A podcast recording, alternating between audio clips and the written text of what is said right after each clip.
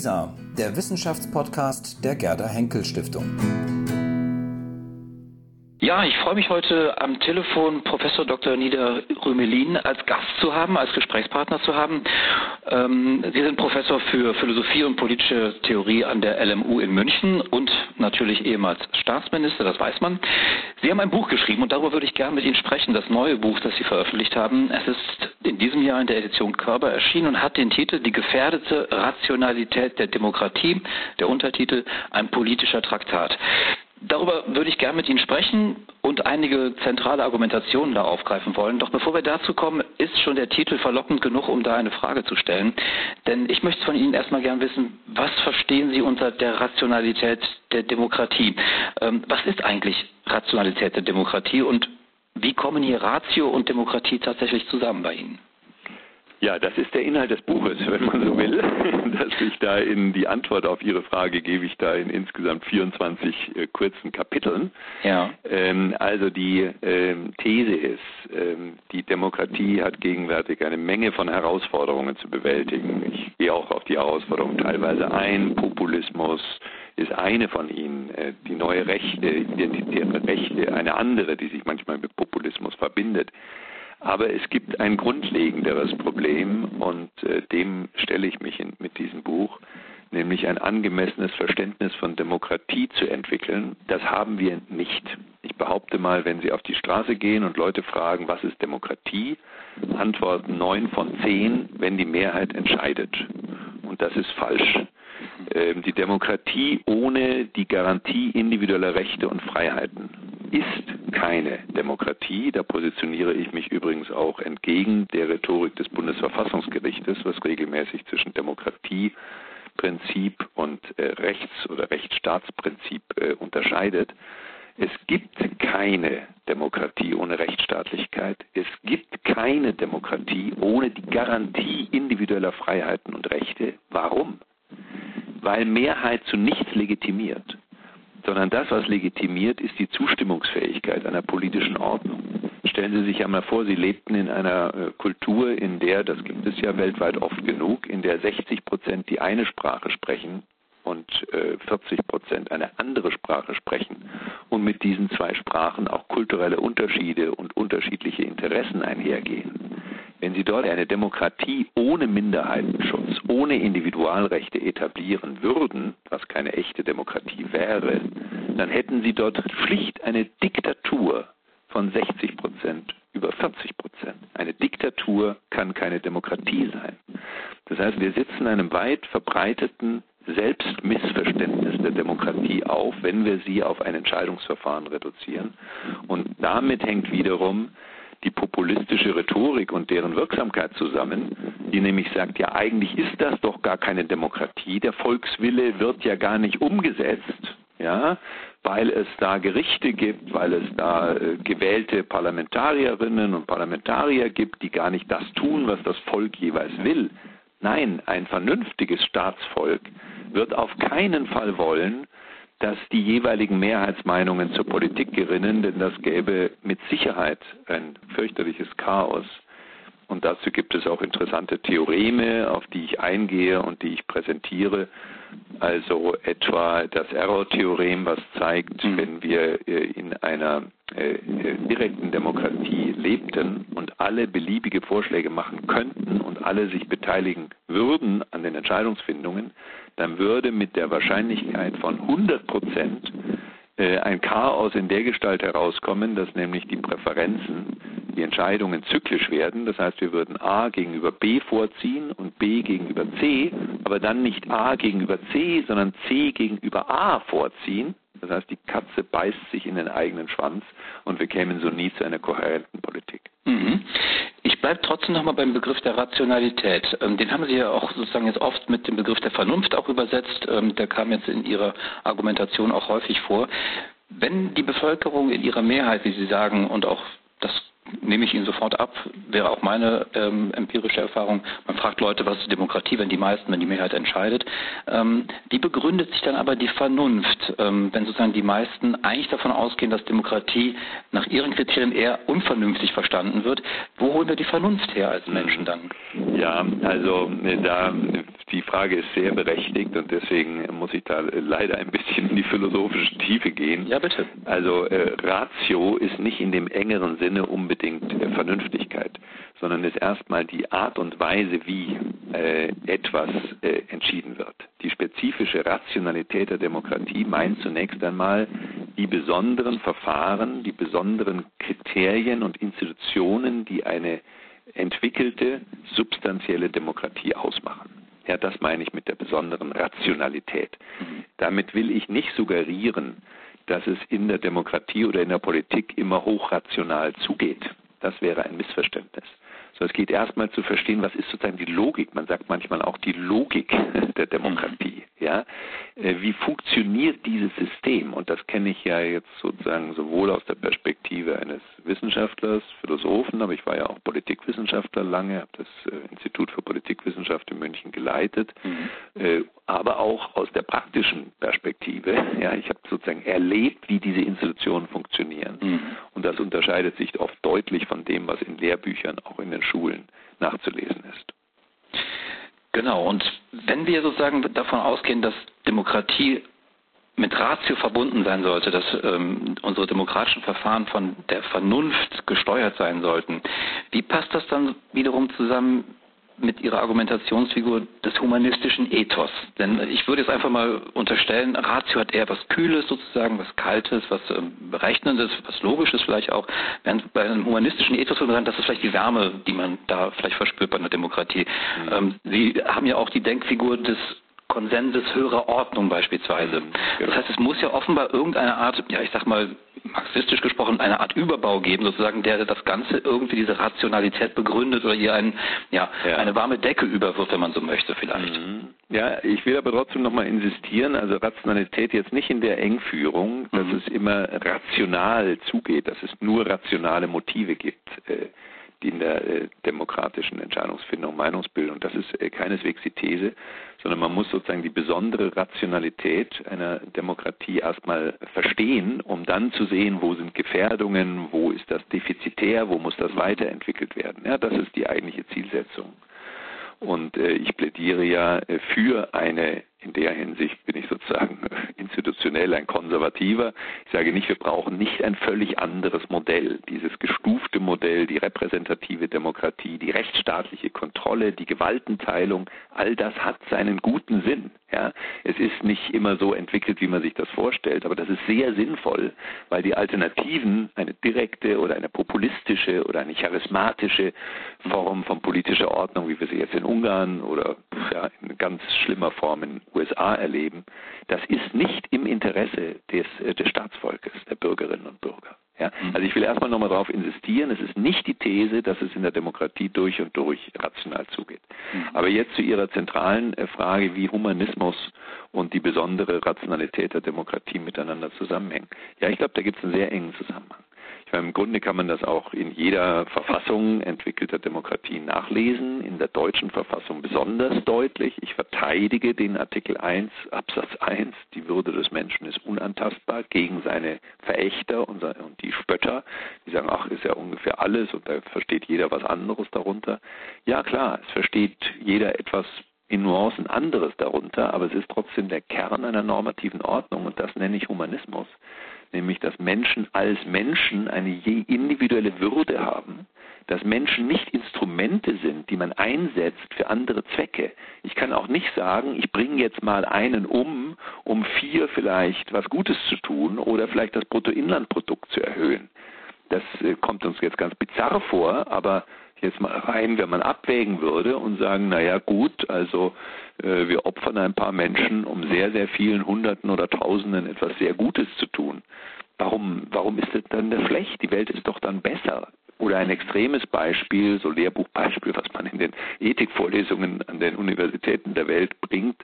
Jemand wird mit schweren Verletzungen, Motorradfahrer eingeliefert in der Klinik. Äh, es ist unsicher, ob die Person noch durchkommt und die Ärzte sagen, nee, den lassen wir jetzt mal sterben, weil wir haben genug Leute, die warten dringend auf Spenderorgane. Das wäre Totschlag. Das wäre Totschlag, es ist strafbar. Auch wenn man damit vier Menschenleben retten würde, ist es Totschlag und strafbar. Und das zu Recht so, weil wir niemanden selbst um des hohen Gutes des Lebens eines anderen opfern dürfen. Und äh, das ist der äh, jetzt mal ein Aspekt dieses humanistischen Kerns. Aber äh, wenn man genau hinschaut, und gut, das ist jetzt ein philosophisches Thema auch von mir, ich habe ja vor ein paar Jahren äh, so ein Buch über humanistische mhm. Reflexionen äh, publiziert äh, bei Surkamp, da habe ich das im Detail ausgeführt. Der Humanismus ist sehr, sehr reichhaltig, er beginnt schon in unserem Kulturkreis in der Antike, zieht sich dann so durch, äh, Höhepunkte war so römische Stoa und dann wieder Renaissance-Philosophie, deutscher Idealismus, Humanismus im 19. Jahrhundert. Äh, und ähm, ohne und die Gegner, wenn sie überhand nahmen, wie in Gestalt des Nationalsozialismus, Faschismus, äh, aber auch zeitgenössischen identitären Bewegungen, Stalinismus und so weiter, das waren immer schlimme Zeiten. Und dieser Humanismus ist sehr reichhaltig. Darunter, nach meiner Rekonstruktion, ist einer der Grundgedanken die Autorschaft Mhm. Äh, Menschen sind Autorinnen oder Autoren ihres eigenen Lebens. Sie tragen für ihre Entscheidungen Verantwortung. Sie müssen das begründen können gegenüber anderen. Sie müssen sich rechtfertigen können. Und dieser Modus geschieht im wechselseitigen Respekt, in der Anerkennung, der wechselseitigen Anerkennung.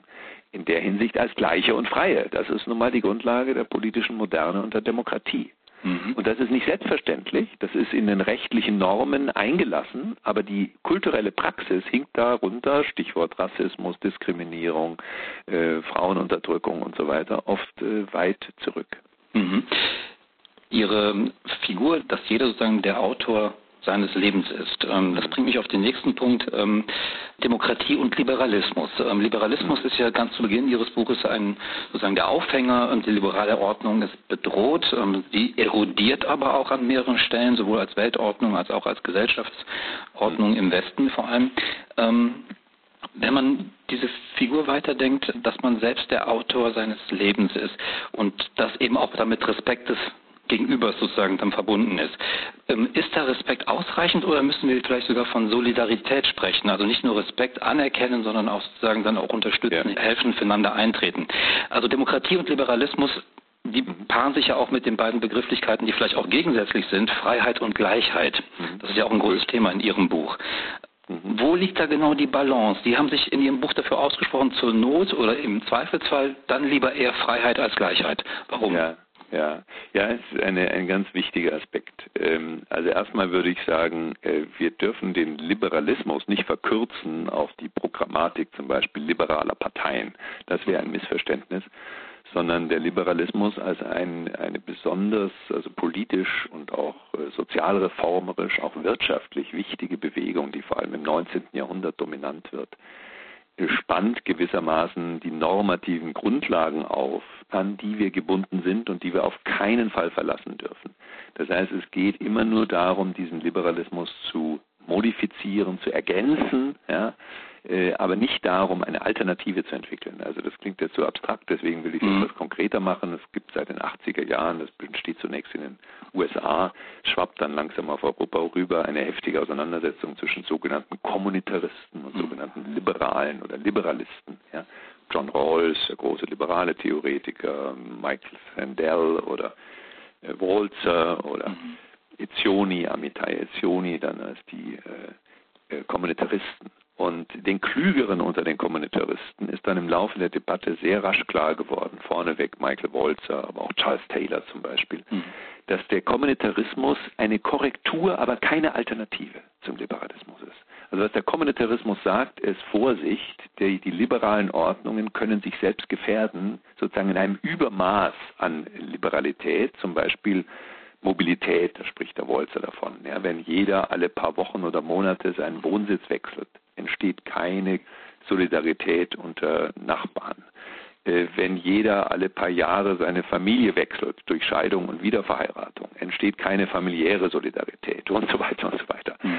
Diese Mobilitäten kann der Staat nicht begrenzen in einer liberalen Ordnung. Jeder darf dauernd umziehen, wenn er will oder sie will. Und man darf sich scheiden lassen und man darf seine Glaubensgemeinschaft wechseln. Aber wenn dieses Niveau an Mobilitäten extrem hoch wird, was vor allem in den USA und anderen Ländern äh, der Fall ist, dann gefährdet es den sozialen Zusammenhalt. Ja?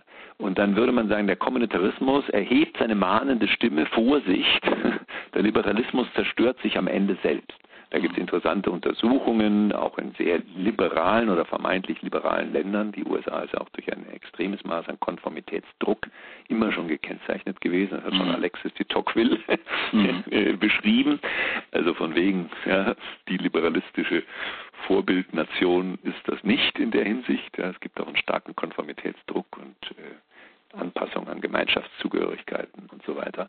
Mhm. Ähm, aber wenn man Umfragen macht, da gibt es diese berühmte Bella, Robert Bella-Studie, die immer wieder fortgeschrieben wurde, dann kommt erstaunlicherweise heraus, es ist nicht Karriere, es ist nicht Geld verdienen, es ist nicht unbedingt individuelle Selbstverwirklichung, die ganz oben in der Werteskala stehen bei den Menschen, sondern Familie, Familie ja, Bindung, Freundschaft und so weiter. Also äh, Werte, die nicht jetzt primär individualistisch sind. Das heißt aber nicht, dass man die liberale Ordnung verlassen kann oder sollte, sondern das heißt lediglich, dass der Liberalismus sich bewusst sein muss, dass er, um mal diesen blöden, zu oft zitierten äh, das Diktum nochmal aufzugreifen von Böckenförde, dass die liberale Demokratie von Voraussetzungen lebt, die sie selbst nicht garantieren kann. Ja, sie kann es nicht erzwingen, dass Menschen sich solidarisch verhalten, dass sich Menschen um ihre äh, zum Beispiel pflegebedürftigen Familienangehörigen kümmern und sie nicht abgeschoben werden vorzeitig in Altenheimen oder Pflegeheimen. Ja, das kann niemand erzwingen. Aber wenn die äh, kulturelle Praxis in diese Richtung tendiert, dann geht etwas Wesentliches verloren. Und damit mhm. sind wir bei Ihrem Punkt Solidarität. Äh, ich meine, es ist auch da komplementär. Also die Solidarität, die staatlich organisiert ist, ähm, etabliert ja individuelle soziale Anspruchsrechte, gleiche Rechte, die man hat als Bürgerin und Bürger oder auch als Mensch, der in Deutschland lebt, allerdings abgeschwächt. Ja. Äh, das heißt, sie haben dann Rechte, die sie einklagen können vor Gericht. Das ist kein karitativer Akt. Sie sind nicht abhängig von der Solidarität ihrer Mitbürgerinnen und Mitbürger. Jetzt kommt aber das große Aber. Wenn wir die Gesamt der solidarischen Praxis delegieren an staatliche Institutionen, erleiden wir nicht nur einen Humanitätsverlust, sondern das wäre überhaupt nicht finanzierbar. Ja, auch ein Wohlfahrtsstaat wie Schweden, äh, extrem ausgebaut im Vergleich zu fast allen anderen Ländern der Welt, abgesehen von den skandinavischen Nachbarländern, ein solcher Staat setzt auf innerfamiliäre Solidarität. Sonst wäre das nicht finanzierbar. Und ähm, das muss man sehen. Das sind sozusagen kommunizierende Röhren. Das heißt, wenn diese inner familiäre oder innergemeinschaftliche, das geht ja nicht nur um Familien, es gibt ja auch äh, Freundschaftsbindungen, die in Krisenzeiten helfen und so weiter. Wenn das erodiert, dann laden wir dem Staat eine Solidaritätsverantwortung auf, die dieser gar nicht tragen kann. Mhm. Ich spitze mal einen Gedanken, den Sie da ähm, gerade formuliert haben, etwas zu. Ähm, ist es sozusagen am Ende, dass sich die Demokratie zu Tode liberalisieren kann. Und da möchte ich nochmal einen Begriff aufgreifen, den Sie eben genannt haben, die individuelle Selbstverwirklichung. Ähm, Sie unterscheiden ja auch in Ihrem ähm, Buch äh, zwischen der kollektiven und der individuellen Autonomie. Bleiben wir kurz bei der individuellen Autonomie oder auch bei der Autonomie von Gruppen möglicherweise. Was passiert, und das erleben wir ja gerade, wenn beispielsweise Gruppeninteressen, also partikulare Interessen, ich rede jetzt nicht von Wirtschaftsinteressen oder so, sondern wirklich um diese partikularen, ja vielleicht kulturellen Interessen wie beispielsweise Gender, Sexualität, Alter, Hautfarbe, Herkunft und so weiter und so fort, wenn die plötzlich im Diskurs sehr hoch angesetzt werden, sozusagen als die ähm, Ziele, die man als eine Demokratie verfolgen sollte, um sie sozusagen umzusetzen, damit die Menschen aufgrund von historischen Ungerechtigkeiten in ihr Recht kommen. Ähm, gibt es da eine Grenze von partikularen Interessen in Demokratien? Also stimmt dann irgendwann, dass man sich sozusagen zu Tode liberalisieren kann? Äh, ja, wobei ich nicht sicher bin, ob da der Ausdruck genau passt. Aber das Phänomen, das Sie ansprechen, ist ein, ein gegenwärtiger, besonders offensichtliches, aber es gab es auch mhm. schon in der Vergangenheit.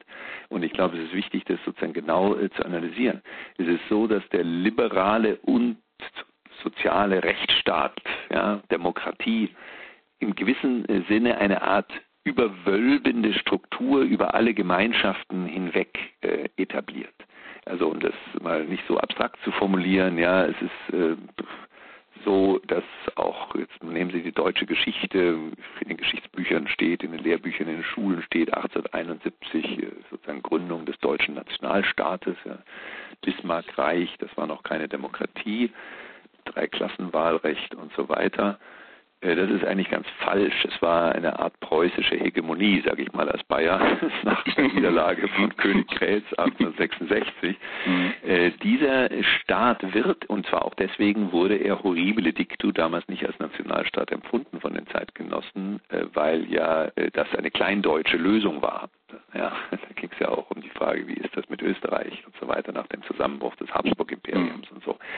Ähm, also es war eigentlich streng genommen kein Nationalstaat, so wie auch äh, Großbritannien heute kein Nationalstaat ist, wie wir demnächst wahrscheinlich noch sehr deutlich sehen werden. Wir haben auch drei mhm. Nationalmannschaften, Fußballnationalmannschaften interessanterweise. Mhm. Ähm, sondern das war eine, ja, eine Zusammenfassung unterschiedlicher Regionen unter eine institutionelle Ordnung, die stark dominiert war von Preußen, so könnte sagen, und wird dann zum Nationalstaat in zwei Schüben, nämlich einmal durch die Reichsversicherungsordnung 1905, glaube ich, ist das, ähm, in der soziale Anspruchsrechte äh, von Konservativen ins Spiel gebracht werden, um die Auswüchse der liberalen Wirtschaftsordnung und die Kapitalakkumulation und die Verelendung von breiten Kreisen der Bevölkerung zu stoppen und damit auch die Sozialdemokratie in Grenzen zu halten, die sie zur gleichen Zeit zwölf Jahre ins Gefängnis stecken. Ja, das war sozusagen eine Art Doppelstrategie, die aber dazu führt, dass die Bürgerinnen und Bürger auf einmal eine Identifikation hatten mit diesem Staat. Ja, sie waren auf einmal nicht primär Bayern oder Preußen oder sonst was, sondern sie waren auf einmal eben Teil dieses Deutschen Reiches. Und der zweite traurige Schub ist dann natürlich der Erste Weltkrieg, ja, der also auch eine mhm. Art äh, Bindungswirkung jedenfalls in den ersten Jahren äh, entfaltet und die Leute sagen, ja, jetzt sind wir sozusagen solidarisch mit dieser Nation. Und ähm, dieses Phänomen, äh, das muss man im Auge behalten. Das ist der Vorteil und die Gefahr des Nationalstaates. Der Vorteil ist, er überwindet der Nationalstaat, der demokratische Nationalstaat ebenfalls, nicht nur der eben undemokratische, überwindet bestimmte primäre, zum Beispiel Glaubensbindungen äh, oder eben auch regionale Bindungen oder andere kollektive Identitäten. Und das ist sehr viel ausgeprägter in republikanisch geprägten Staatsgebilden, äh, wie zum Beispiel Frankreich, ja, was sehr stark sich als republikanisch versteht. Das ist ein überwiegend katholischer Staat, der aber dennoch laizistisch ist. Ja, mhm. die Gesellschaft ist überwiegend katholisch. Meine Frau ist gebürtige Französin, ich kenne das gut. Ja. Überwiegend katholisch und trotzdem ist das ein laizistischer Staat. Und beides geht zusammen. Ich kann gläubiger Katholik sein und Laizist, nämlich der Meinung sein, dass der Staat nicht beeinflusst werden soll von der katholischen Kirche. Anders als zum Beispiel Italien oder Polen oder zu Teilen auch Deutschland. Mhm. Und äh, diesen Punkt muss man im Auge behalten. Und jetzt äh, sind wir, glaube ich, schon sehr nah an, an dem Kern äh, Ihrer Fragestellung wenn jetzt diese kollektiven Identitäten, zum Beispiel im Geiste der sogenannten Identitätspolitik, ja, dass mhm. die Leute geradezu ermuntert werden zu sagen, ja, ich bin doch primär, ich bin nicht primär US-Staatsbürger, Staatsbürgerin, sondern ich bin primär Afroamerican mhm. oder was auch immer. Äh, oder schwul, äh, zu, gehört zur schwulen Gemeinschaft äh, mhm. oder sonst was. Das ist eigentlich nicht unbedingt individualistisch, sondern das ist eher kollektivistisch. Als ich 1991 meine erste Gastprofessur in den USA hatte, da war ich bass erstaunt, dass ich eine Liste vorgelegt bekam, auf der musste man ankreuzen, zu welcher Gemeinschaft man gehört. Mhm. Ich habe meine nicht gefunden. Ich bin kein Hispanic. Äh, was bin ich denn eigentlich? Ja? Mhm. Und äh, richtig wäre es gewesen, äh, war eine Bildungslücke, Caucasian anzukreuzen. Ja, Caucasian. Ja, schön. Wenn man eine, eine Großmutter aus Mexiko hat, dann kann man auch Hispanic ankreuzen. Mhm. Ja? Und das wirkt sich aus auf die Campuswahlen, dieses Ankreuzen. Das heißt, da werden Gemeinschaften repräsentiert in der Campus-Demokratie ja, oder wie man das nennen soll. Hochproblematisch, weil es gibt ja Menschen, die sagen, ja Moment, äh, erstens mal gehöre ich mehrere Gemeinschaften an ja, mhm. und zweitens mal identifiziere ich mich gar nicht mit deren Interessen. Ja, ähm, und das ist ein wichtiger Punkt, dass wir, ich meine, die politische Dynamik ist so, zunächst einmal tritt die Identitätspolitik eher ja, spielerisch als äh, Verteidigung oder auch manchmal militant, aber eher als Verteidigung von Minderheiten, von Unterdrückten auf. Mhm. Die sagen, so, jetzt sollen wir doch Selbstwertgefühl fühlen. Wir sind doch eine Gemeinschaft, wir stellen uns gegen die Dominanz der weißen protestantischen Mehrheit und so weiter. Aber das kann sehr rasch umschlagen. Und diesen Umschlag erleben wir gegenwärtig. Nämlich im Grunde kann man sagen, das, was Trump betreibt, ist Identitätspolitik von rechts. Ja, der sagt eben dann, ja, dann organisieren wir eben diese Gemeinschaft nämlich die weiße ähm, Mittelschicht oder untere Mittelschicht oder auch proletarischen und die sich äh, abgehängt fühlen von den äh, äh, Eliten der Küsten und von der Campuskultur äh, in den amerikanischen Colleges. Ja. Also das kann sehr rasch umschlagen und diesen Umschlag erleben wir gegenwärtig. Es gibt ein sehr schönes Buch dazu übrigens, das vor Jahren erschienen ist, was kaum jemand so richtig wahrgenommen hat, vom Ökonomie-Nobelpreisträger Amartya Sen, indischstämmig, mhm. der sehr genau analysiert hat, wie gefährlich die Identitätspolitik ist äh, und im größten Sinn zehn Jahre zu früh damit gekommen ist. Das ist dieses Gegenbuch, glaube ich, gegen Huntington, das er, glaube ich, geschrieben genau. hat. Ja, genau. genau. genau. Meine letzte Frage, weil uns die Zeit davonläuft. Ja. Ähm, ein anderes gegenwärtiges Phänomen, was wir erleben, was wir beobachten, was wir nachlesen können, im Fernsehen sehen, wo auch immer. Ähm, Thema Corona. Ähm, wir erleben es hier, dass wir eine, ja, einige sprechen von einer Spaltung des Landes in diejenigen, die daran glauben und die das ähm, für eine große Gefahr halten und auch die Maßnahmen für richtig halten und die, die nicht daran glauben und die Maßnahmen für völlig überzogen halten. Man kann es ja am Ende sozusagen zurückführen auf zwei Kategorien, die aufeinanderprallen, nämlich Sicherheit und Freiheit. Oder kann man sogar philosophisch ausdrücken, hier prallt Hobbes auf Locke aufeinander. Ja. Ähm, ist dieser Gegensatz, also Sicherheit auf der einen Seite gegen Freiheit auf der anderen Seite, wir hatten vorher Freiheit und Gleichheit, jetzt Sicherheit und Freiheit, ist das auch ein, eine der Bruchstellen in einer demokratischen Ordnung, eine der möglichen Bruchstellen? Ja, also es ist schon eine wichtige Botschaft auch, die auch in dem Buch ausgeführt wird. Wer eine freiheitliche, und ich füge dann immer hinzu, und soziale, ja, also nicht nur freiheitliche mhm. Demokratie äh, befürwortet, der muss damit leben, dass wir damit den Menschen eine individuelle Verantwortung zutrauen und zumuten, die im Zweifelsfall auch negative Konsequenzen haben kann. Also ein ganz banales Beispiel, wir haben viele Alkoholtote, also alkoholbedingte Tote pro Jahr. Das geht in die Hunderttausende, ja. Äh, je nachdem, wie man da rechnet, ja, welche Begleiterscheinungen man da dazu rechnet. Also der Alkoholabusus oder der übertriebene Alkoholgenuss äh, führt zu vielen Todesfällen. Das heißt, ähm, trotzdem kommt Gottlob äh, in Deutschland, anders als früher mal in der Zeit der Prohibition in den USA, niemand auf die Idee, Alkoholgenuss zu unterbinden oder auch zu reglementieren. Ja? Ähm, da gibt es viele Beispiele dieser Art. Äh, die Leute betreiben keinen Sport, sie ernähren sich falsch und so weiter. Wir sind alle der Meinung, nein, der Staat hat sich da rauszuhalten, der kann Empfehlungen geben, der kann die Lebensmittelkontrolle verstärken, er kann die Industrie zum Beispiel daran dazu bringen, dass er nicht zu viel, dass die nicht zu viel Zucker in die Kindernahrung geben und, und so weiter. Aber am Ende entscheidet die einzelne Person. Das heißt, wir sind übrigens da nicht sehr kohärent. Ja, der, der, Staat unterbindet manchmal Dinge mhm. im Namen der Volksgesundheit. Ähm, naja, banales mhm. Beispiel ist zum Beispiel Anschnallpflicht, die mhm. nicht wegen Schutz anderer, sondern Selbstschutz äh, im Wesentlichen äh, vorgeschrieben wird. Drogen. Das, Drogen, ja, wobei Drogenkonsum ja erlaubt ist, aber Drogenhandel ist wieder nicht erlaubt. Das ist auch so eine Ambivalenz. Also wir haben eine ganze Reihe von Ambivalenzen aber man kann durchaus sagen, im Prinzip gilt diese Regel, da es in Deutschland auch sogar nicht mehr strafbar ist, Suizidversuch zu unternehmen. Also wir konsequenterweise die extremste Form von Selbstschädigung oder dem Versuch der Selbstschädigung, wenn er erfolgreich ist, kann man ja niemanden mehr bestrafen, mhm. Äh, nicht mehr bestrafen, wie das früher der Fall war, können wir auch schwächere Formen von Selbstschädigung nicht sanktionieren. Ja?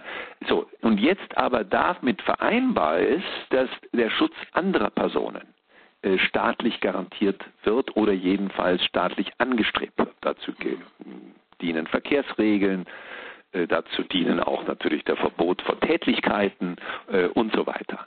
So, und jetzt kommen wir im Bereich der Infektionskrankheiten auf eine, äh, wie soll man sagen, auf ein, auf, aufs Glatteis. Ja?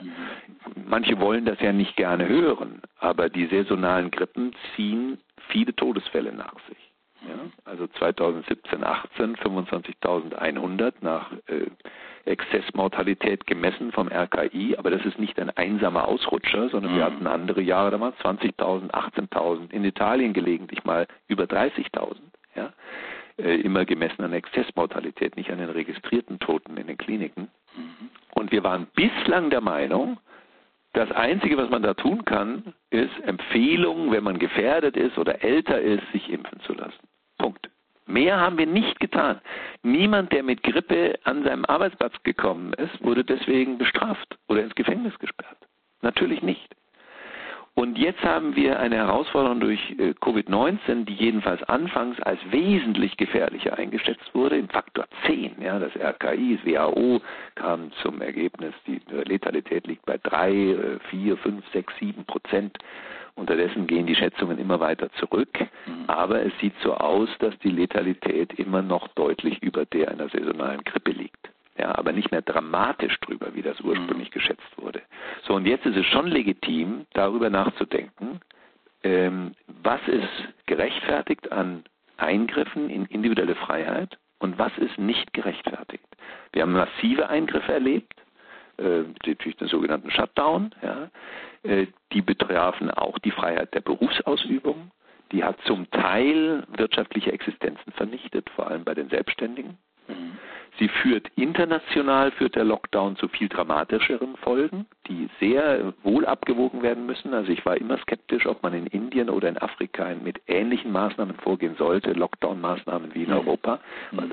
das die Tagelöhner äh, leben von, die haben keine Sicherheit, die kriegen kein Arbeitslosengeld und nichts und die sind dann möglicherweise wirklich vom Hunger bedroht am Ende. Ja, und das mhm. zeigt sich ja jetzt in Afrika ganz niedrige Todeszahlen in Afrika, weil der Altersaufbau anders ist. Das hätte man eigentlich wissen müssen. Wenn nur drei Prozent über 65 sind im subsaharischen Afrika, dann hat das natürlich Folgen auf die Statistik. Man muss mhm. nur die Statistiken anschauen.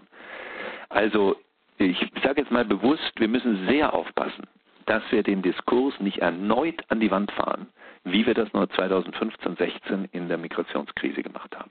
Ja, also zwei Drittel Rechtgläubige gegen ein Drittel Unbelehrbare. Mhm. Wir wiederholen dieses Muster gegenwärtig und das ist ganz, ganz schlecht. Es gibt sehr differenzierte Stellungnahmen. Es gibt auf beiden Seiten Menschen, die nicht selbst denken, sondern nur nachplappern, was sie hören und manchmal auch Unfug nachplappern auf beiden Seiten. Mhm. Und ähm, ich habe immer die Maßnahmen verteidigt. Das war auch wegen der epistemischen Situation damals unumgänglich, äh, Maßnahmen zu ergreifen. Ähm, die Hinweise verdichten sich, dass der Lockdown in Italien, in äh, Deutschland, in Frankreich und in England nicht so effektiv war, wie man sich das vielleicht wünschen hätte können. Möglicherweise war der Lockdown in Deutschland sogar nicht nötig. Was nötig war, war das Großveranstaltungsverbot und mhm. wahrscheinlich auch die Schulschließungen. Also dann sind wir noch in einer Suchbewegung und ich mache da niemandem leichtfertig Vorwürfe, aber es muss möglich sein, diese Dinge zu debattieren. Das hat mich am meisten auf die Palme gebracht, als unsere sonst sehr besonnene Bundeskanzlerin sagte, für Diskussionen ist es zu früh. Nein, ist es nie. Das macht die Demokratie aus, dass wir Diskussionen führen. Und sonst sind wir nicht in einer Demokratie, sonst sind wir in einer Diktatur. Herr Professor Niederrümelin, das lasse ich gern so stehen. Das ist ein äh, gutes Schlusswort. Ich danke Ihnen wirklich sehr für dieses Gespräch und äh, wünsche Ihnen weiterhin alles Gute. Danke Ihnen.